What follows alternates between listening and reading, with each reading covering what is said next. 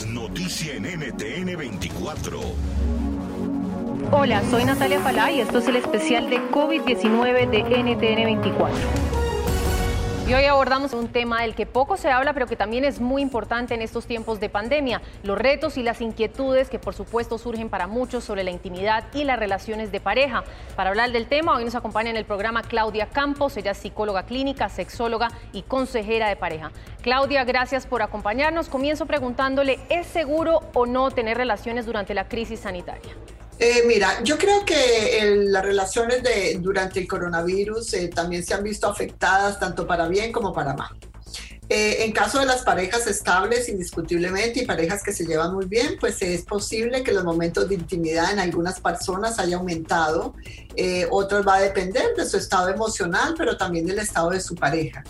Yo creo que las personas que definitivamente se han visto un poco más afectadas son personas que tienen eh, relaciones que no son estables, relaciones casuales o, parejas que están pasando pues por momentos complicados motivados por la distancia. Ahí ya eh, las relaciones eh, y la intimidad pues por supuesto que se ha visto afectada. Una pregunta que muchos se hacen, Claudia, es qué hacer si nuestra pareja trabaja en un sitio donde hay alto riesgo de enfermarse, médico, por ejemplo, si trabaja en un supermercado. ¿Cuál es la mejor manera de manejar esta situación con nuestra pareja?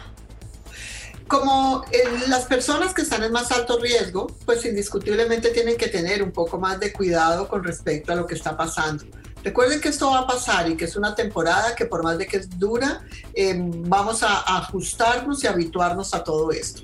Si tú eres una de las personas que estás en riesgo, pues evidentemente es mejor que estés un poco más aislado de las relaciones de pareja, de las relaciones íntimas, igual que si no abrazas tus hijos, que si estás eh, teniendo los em, cuidados de higiene que se necesita en este momento. Entonces, lo más importante ahora es que tengas, si eres una persona que trabajas en hospital o en un supermercado, que cuando llegues a casa pues tengas todo el, itinerario que nos han dicho que es importante, desde quitarte la ropa, bañarte, lavarte muy bien, eh, en ese sentido. Ahora, eso no garantiza que tú puedas tener eh, el virus y ser una persona que no esté dando signos, pero creo que en ese sentido es importante estar alerta de los cambios que tú tienes como persona, pero ante todo es el aseo que tú tengas y todo el compromiso que tengas de hacer lo que nos han recomendado los especialistas en salud.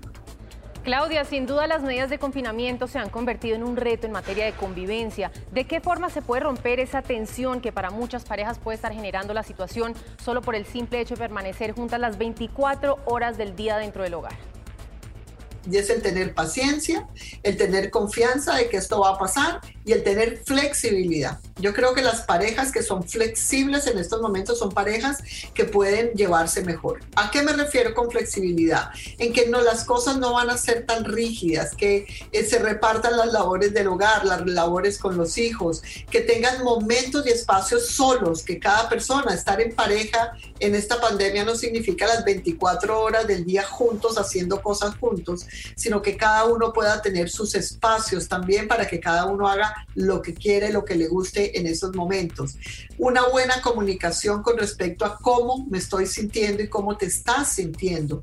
Y bueno, y la flexibilidad de decir, bueno, hoy puede que hagamos aseo, mañana no, hoy nos toca eh, eh, cambiar la rutina con los niños o si están solos, cambiar nuestra propia rutina. Eh, yo creo que eso va a hacer que las parejas puedan salir exitosas de esta pandemia.